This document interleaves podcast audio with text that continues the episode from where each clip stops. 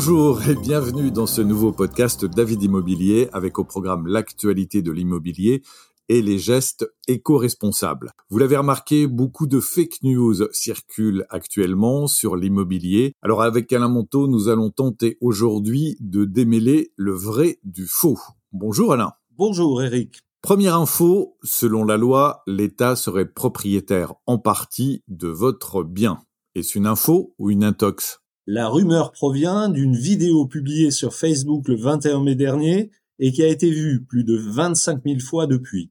L'internaute y explique que dès 2025, il ne sera plus possible d'être propriétaire de l'entièreté d'un logement, que l'État projetterait de mettre en France le même système de propriété qui est actuellement en place à Londres.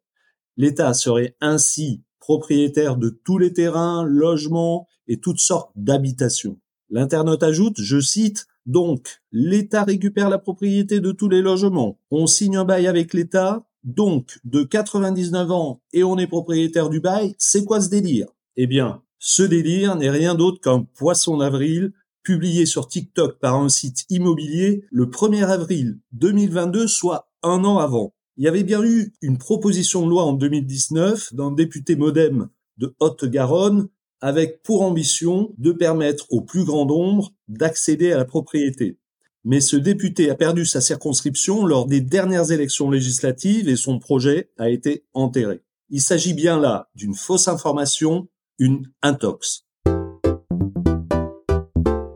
Merci Alain. Deuxième info, les jeunes payent leur crédit plus cher que les seniors. Est-ce vrai ou est-ce faux?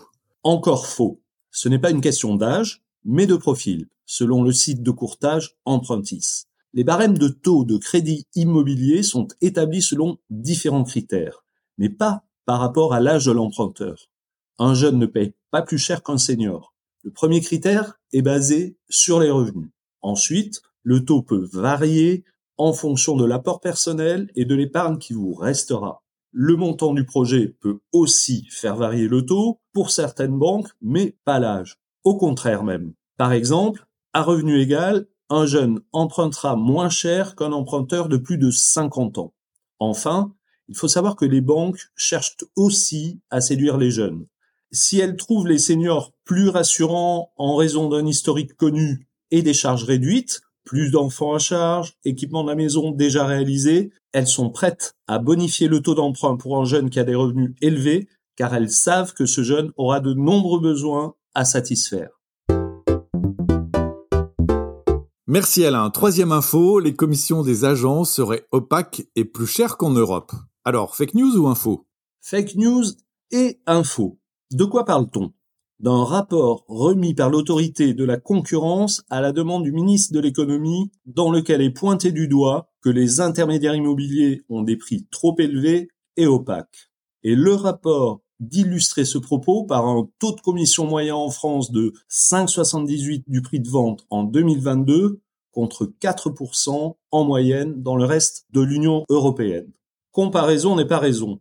Les agences immobilières traditionnelles sont de grands pourvoyeurs d'emplois. Je propose que la haute autorité préconise au ministre de réduire la fiscalité et les charges de nos entreprises vers la moyenne européenne, comme les charges sociales de nos collaborateurs par exemple, qui sont les plus hautes du continent, et je peux vous assurer que les honoraires descendront à 4% TTC sur la transaction immobilière en France, soit la moyenne européenne. Quant à l'opacité, j'aimerais prendre nos auditeurs à témoin. Avec la loi Hoguet, chaque agence a l'obligation d'afficher ses tarifs en vitrine et sur chacune de ses annonces Internet. Il vous suffit de passer devant n'importe quelle agence de votre quartier pour vérifier. Depuis la rue, par vous-même et il y a une libre concurrence entre les agences qui permet à chacun de choisir l'agence qui offre le meilleur rapport qualité-prix. Bref, utiliser ces éléments de langage opaques et chers est pour moi une fake news. Pour faire parler d'un rapport, faire croire qu'on redonnera du pouvoir d'achat aux consommateurs en permettant à n'importe qui d'exercer un métier n'importe comment au mépris de toute une profession, déjà engagée dans son immense majorité vers le futur et ses moyens les plus innovants pour accompagner et toujours mieux aider ses clients à réaliser leurs projets immobiliers avec succès. Merci Alain d'avoir fait la lumière sur ces informations. David Immobilier est une entreprise éco-responsable. Quels conseils avez-vous sélectionné pour nous ce mois-ci, Alain?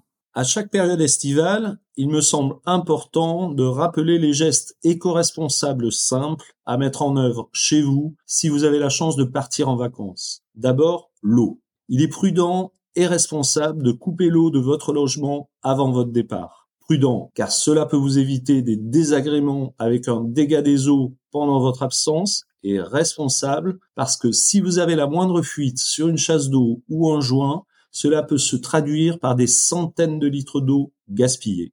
Ensuite, l'électricité. Aujourd'hui, nous sommes tous équipés de multiprises, d'appareils électroniques en veille permanente qui consomment même quand ils ne servent pas. Avant votre départ, il est important de débrancher vos multiprises, votre box, téléviseur, chargeur, sans oublier les prolongateurs Wi-Fi et tout équipement qui resterait en veille. Ces gestes simples seront bons pour la planète votre portefeuille. Merci Alain, merci à vous tous de nous avoir suivis pour ce podcast sur l'actualité de l'immobilier. Abonnez-vous pour le recevoir tous les mois et encore merci d'être de plus en plus nombreux à l'écouter. N'hésitez pas à nous laisser vos questions, vos interrogations sur le site de davidime.com.